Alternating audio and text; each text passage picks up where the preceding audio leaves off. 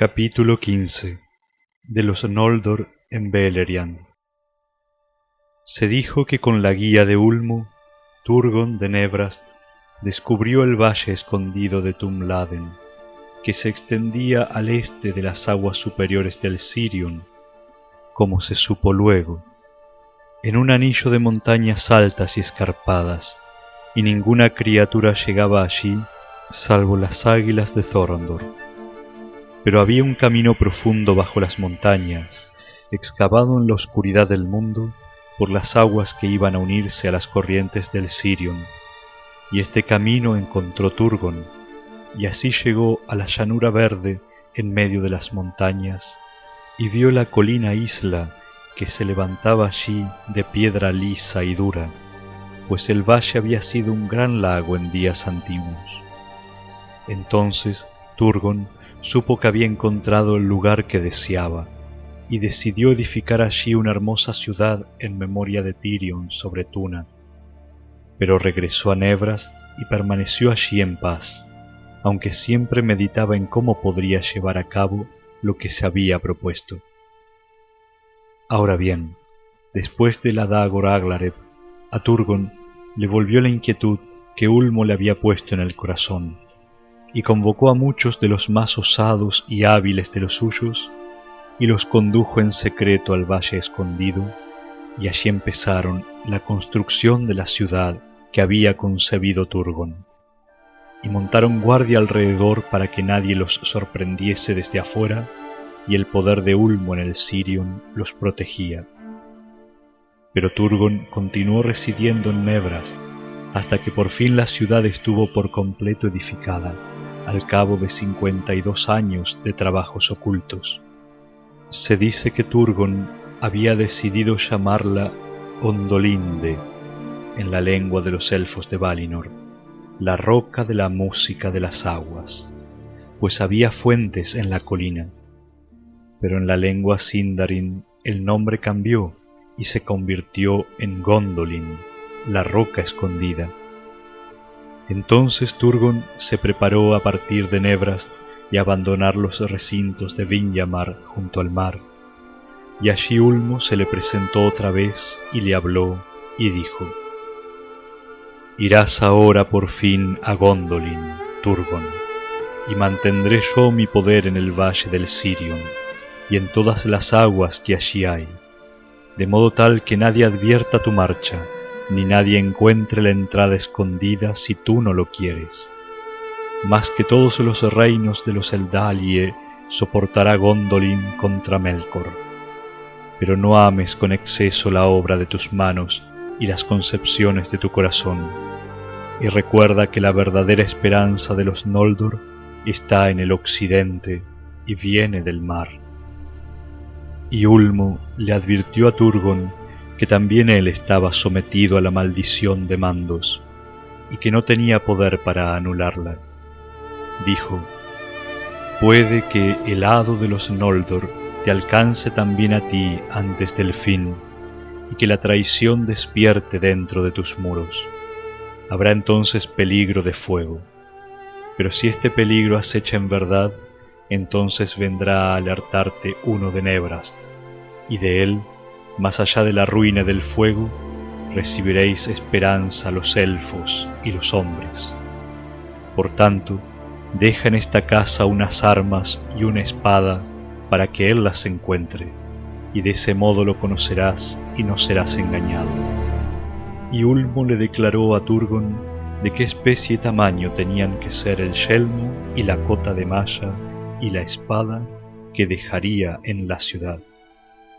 Entonces Ulmo volvió al mar, y Turgon reunió a todos los suyos, aún a una tercera parte de los Noldor de Fingolfin, y a una hueste todavía mayor de los Sindar, y compañía tras compañía se alejaron en secreto bajo las sombras de Eredbetrin, y llegaron sin ser vistos a Gondolin, y nadie supo a dónde habían ido.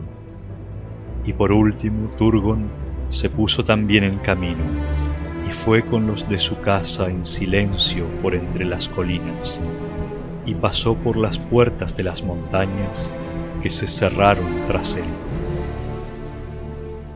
Por muchos largos años nadie entró por allí, salvo solo Hurin y Huor, y las huestes de Turgon no volvieron a aparecer hasta el año de la lamentación, después de transcurrido trescientos cincuenta años y más todavía. Pero detrás del círculo de las montañas, el pueblo de Turgon creció y medró y trabajó sin descanso, de modo que Gondolin de Amon Wared llegó a ser realmente hermosa y digna de compararse aún con el Ventirion, más allá del mar. Elevados y blancos eran los muros, y pulidas las escaleras, y alta y poderosa la torre del rey. Allí refulgían las fuentes, y en los patios de Turgon se alzaban imágenes de los árboles de antaño, que el mismo Turgon talló con élfica artesanía. Y el árbol que hizo de oro se llamó Glingal, y el árbol cuyas flores hizo de plata se llamó Beltin pero más hermosa que todas las maravillas de Gondolin era Idril, la hija de Turgon, que fue llamada Celebrindal, la de los pies de plata, y sus cabellos eran como el oro de Laurelin antes de la llegada de Melkor. Así vivió largo tiempo Turgon en serena felicidad, pero en la desolada Nebrast nadie habitó hasta la ruina de Beleriand. Ahora bien, Mientras la ciudad de Gondolin se construía en secreto, Finrod Felagund trabajaba en los sitios profundos de Nargothrond. Pero Galadriel, su hermana, moraba, como se dijo, en el reino de Thingol en Doriath. Y a veces Melian y Galadriel hablaban juntas de Valinor y de la dicha de antaño. Pero los relatos de Galadriel no iban nunca más allá de la hora oscura de la muerte de los árboles. Y Melian dijo en una ocasión, Hay una pena secreta en ti y en los tuyos. Eso puedo verlo, pero todo lo demás está oculto para mí, porque ni con los ojos ni con el pensamiento veo nada de lo que sucedió o sucede en el occidente. Una sombra pende sobre toda la tierra de Aman, que se extiende hasta el océano. ¿Por qué no me dices más? Porque esa pena pertenece al pasado, dijo Galadriel, y acepto de buen grado cualquier alegría que haya aquí, sin recuerdos que me perturben. Y quizá nos aguardan otras pesadumbres, aunque parezca que aún brilla la esperanza. Entonces Melian la miró a los ojos y le dijo, No creo que los Noldor vinieran como mensajeros de los Valar, como se dijo al principio. No, aunque llegaran a la hora precisa de nuestra necesidad. Porque no hablan nunca de los Valar, ni ninguno de esos altos señores han traído mensaje alguno a Thingol, ni de Manwë, ni de Ulmo, ni siquiera de Olwe, el hermano del rey, y de su propio pueblo que se hizo a la mar. ¿Por qué motivo, Galadriel, las altas gentes de los Noldor fueron expulsadas de Aman como exiliados? ¿O qué mal pesa sobre los hijos de Feanor para que se muestren tan altivos y feroces? ¿No me acerco a la verdad? Te acercas, dijo Galadriel, pero no fuimos expulsados, y partimos porque así lo quisimos nosotros, y en contra de la voluntad de los Valar. Y aunque con gran peligro y a despecho de los Valar, con este propósito vinimos, para vengarnos de Morgoth y recuperar lo que se robó. Entonces le habló Galadriel a Melian de los Silmarils y del asesinato del rey Finwë en Formenos, aunque no dijo una palabra acerca del juramento ni de la matanza de los hermanos, ni del incendio de las naves en Losgar. Pero Melian dijo, Mucho me dices ahora, y sin embargo adivino más todavía. Una sombra arrojas sobre el largo camino desde Tirion, pero veo allí un mal del que Thingol tendría que estar enterado. Quizá, dijo Galadriel, pero no por mí. Y Melian ya no siguió hablando de estas cosas con Galadriel, pero le contó al rey Thingol lo que había oído acerca de los Silmarils. Este es asunto de gran importancia, dijo, más todavía de lo que sospechan los Noldor, pues la luz de Aman y el destino de Arda están encerrados ahora en esos artificios de Feanor, que se ha ido, y digo ahora que no serán recuperados por poder alguno de los Eldar, y las batallas devastarán el mundo antes de que les sean arrebatados a Morgoth. Tenlo en cuenta, han matado a Feanor y a muchos otros, sospecho, pero antes que ninguna otra muerte provocada por Morgoth, ahora o en el futuro, ocurrió la de Finwë, tu amigo. Morgoth lo mató antes que partiera de Aman. Entonces Thingol guardó silencio, lleno de dolor y malos presagios, pero luego dijo, Entiendo al fin ahora lo que tanto me había intrigado ¿Por qué vinieron los Noldor desde Occidente? No acudieron en nuestra ayuda, salvo por azar, porque a aquellos que permanecen en la Tierra Media, los Valar dejarán librados a sus propios recursos hasta que conozcan la necesidad más extrema. Para vengarse y recuperar lo robado han venido los Noldor, y sin embargo, y por la misma razón, tendrían que ser nuestros aliados más seguros pues a nadie se le ocurriría que lleguen a pactar con Morgoth. Pero Melian dijo, en verdad, por esas causas han venido, pero también por otras. Cuídate de los hijos de Feanor. La sombra de la ira de los Valar pende sobre ellos, y han hecho daño, según entiendo, tanto en Aman como contra los de su propio linaje. Hay un dolor que ahora está adormecido entre todos los príncipes de los Noldor. Y Thingol respondió, No sé si eso me concierne. De Feanor solo me han llegado noticias, y todas lo engrandecen, por cierto. Y de los hijos de Feanor poco oigo que me complazca. No obstante, es probable que sean los más mortales enemigos de nuestro común enemigo. Las espadas y los consejos de los Noldor serán siempre de doble filo, dijo Melian, y ya no hablaron más de este asunto. No transcurrió mucho antes de que los Sindar empezaran a hablar en voz baja entre ellos de los hechos de los Noldor antes que llegaran a Beleriand. Sobre el origen de estos rumores no cabe ninguna duda y la triste verdad fue disfrazada y envenenada con engaños. Pero los Sindar eran todavía inocentes y confiaban en las palabras. Y como bien puede entenderse, la malicia de Morgoth los escogió como víctimas propiciatorias, pues no lo conocían.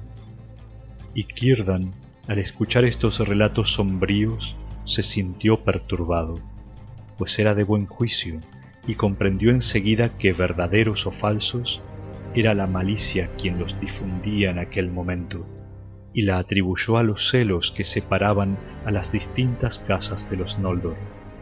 Por tanto, envió mensajeros a Thingol para comunicarle lo que había oído. Ocurrió que por ese entonces los hijos de Finarfin eran otra vez huéspedes de Thingol, pues deseaban ver a la hermana de ellos, Galadriel. Entonces Thingol, muy conmovido, le habló con enfado a Finrod, diciendo, Has obrado mal conmigo, hermano, al ocultarme asuntos de tanta importancia, pues acabo de enterarme de todas las malas acciones de los Noldor. Pero Finrod respondió, ¿De qué modo he obrado mal contigo? ¿Y qué engaño te han hecho los Noldor que tanto te apena? Nunca pensaron o hicieron nada malo ni contra ti ni contra nadie de tu pueblo. Me maravilla, hijo de Earwen, replicó Thingol, que te hayas acercado así a la mesa de un hombre de tu linaje, con manos enrojecidas por la sangre de tus hermanos maternos, sin adelantar alguna defensa o buscar el perdón. Entonces Finrod se sintió grandemente perturbado, pero guardó silencio, pues no podía defenderse, excepto acusando a otros príncipes de los Noldor, y detestaba hacer algo semejante delante de Thingol. Pero en el corazón de Angrod el recuerdo de las palabras de Carandir creció en amargura y exclamó, Señor, no sé qué mentiras habrás escuchado, ni por boca de quién, pero no hemos venido con las manos enrojecidas. Sin culpa hemos venido, salvo quizá de locura, al escuchar las palabras del feroz Feanor, que nos aletargaron como si un vino nos hubiera embriagado, y también solo por un momento. Ningún mal cometimos en el camino, pero en cambio lo sufrimos nosotros. Perdónanos. Por esto se nos acusa de que venimos aquí con cuentos y de que hemos traicionado a los Noldor. Falsamente, como lo sabes, porque de nuestra lealtad no te hemos hablado, y de ese modo nos hemos ganado tu enojo. Pero ahora ya no es posible soportar estas acusaciones y sabrás la verdad. Entonces Angrod habló con amargura contra los hijos de Feanor, de la sangre derramada en Alcualonde, y de la maldición de Mandos, y del incendio de las naves en Losgar. Y exclamó, ¿Por qué a nosotros que soportamos el hielo crujiente han de llamarnos traidores y asesinos de hermanos?